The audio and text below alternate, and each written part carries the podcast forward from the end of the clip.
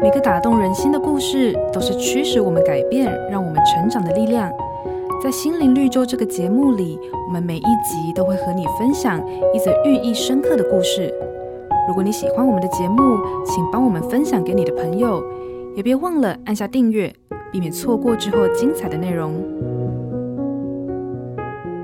心灵绿洲。十七世纪中期，欧洲爆发黑死病。伦半岛有一个村庄叫做伊姆村，一位从伦敦来的商人将黑死病带进村子，村民们第一时间惊慌地想要逃往北部。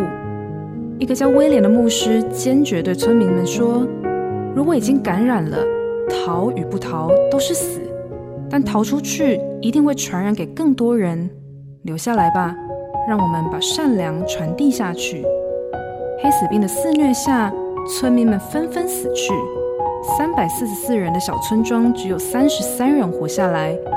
威廉牧师本身也死于黑死病，但就是这个伊姆村成功阻拦了黑死病往北传播。